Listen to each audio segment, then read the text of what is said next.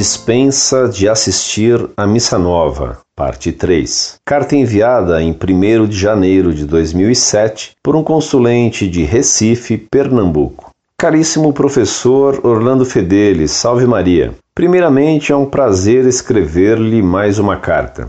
Acho que aquela questão sobre a dispensa de assistir à missa nova está dando o que falar. Creio eu que seja pelo fato de todo católico dever obediência. Todo católico tem a obrigação e o dever de obedecer à tradição sagrada e ao Papa quando não a contradiz.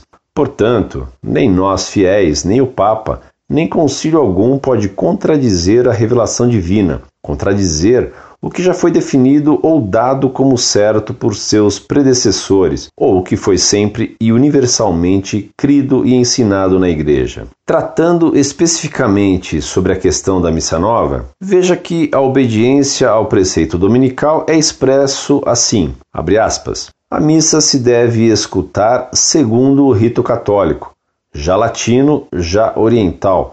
Causas excusatórias são a impossibilidade física ou moral, excusam, pois, da observância do preceito, o perigo de sofrer um grave dano material ou moral. Citação do cardeal Robert, Dicionário de Teologia Moral, editor Studium, verbete santificação da festa. E ainda novamente, todo motivo medianamente grave escusa da obrigação de ouvir missa, como o que se daria no caso de que a assistência à missa provocasse um dano corporal ou espiritual para nós ou para outros. Do Compêndio de Teologia Moral, editora Mariette, 1955, número 200. Bom, na Mediator Dei de Pio XII lê-se que há algumas pessoas muito ávidas de novidades e que se afastam do caminho da sã doutrina e da prudência. Na intenção e desejo de um renovamento litúrgico, esses inserem muitas vezes princípios que, em teoria ou na prática, comprometem esta santíssima causa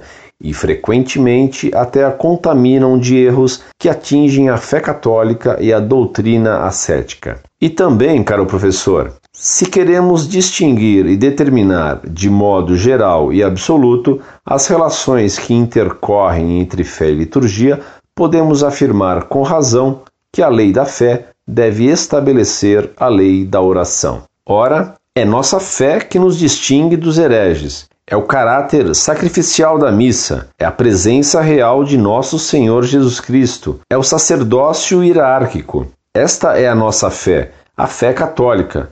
Isso deve estar explícito na oração universal da Igreja, a Santíssima Missa. Como pôde Monsenhor Bonini, secretário da comissão para elaborar o novo ordo, declarar o seu desejo de eliminar do futuro rito em elaboração cada pedra que pudesse se tornar, ainda que só uma sombra de possibilidade de obstáculo ou de desagrado aos irmãos separados. Como pôde? Isso é um escândalo. Pior, caro professor, isso se concretizou. Não foi à toa que os cardeais Otaviano e Bate, na carta Breve Exame Crítico enviada ao Papa Paulo VI, declararam o novo rito representa, no seu conjunto como nos seus pormenores, um afastamento impressionante da teologia católica da Santa Missa. Onde está o altar com toda a sua paramentação? O que se vê são mesas e os paramentos minimizados. Onde está o ofertório com a oblação?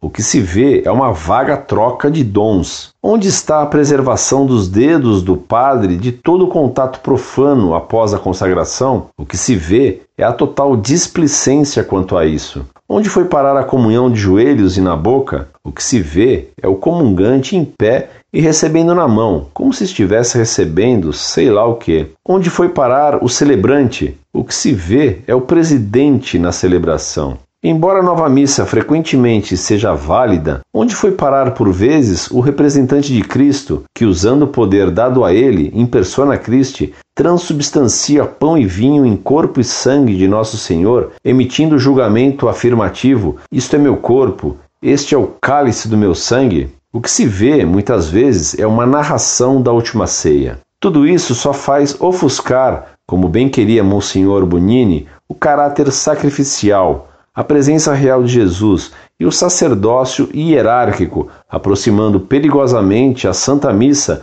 de um culto protestante. A lei da oração não foi mais estabelecida pela lei da fé mas pela intenção ecumênica do Vaticano II. Que contrassenso! Realmente resultou numa missa protestantizante. Deve-se também salientar, estimado professor, que quem tem algum tipo de perplexidade ou dúvida sobre a bondade do novo Ordo Missi deve procurar meios para deixar de tê-los, pois a ninguém é lícito agir em estado de consciência duvidosa. Estudar a história da liturgia é um bom caminho. Fique com Deus, meu caro professor. Um forte abraço.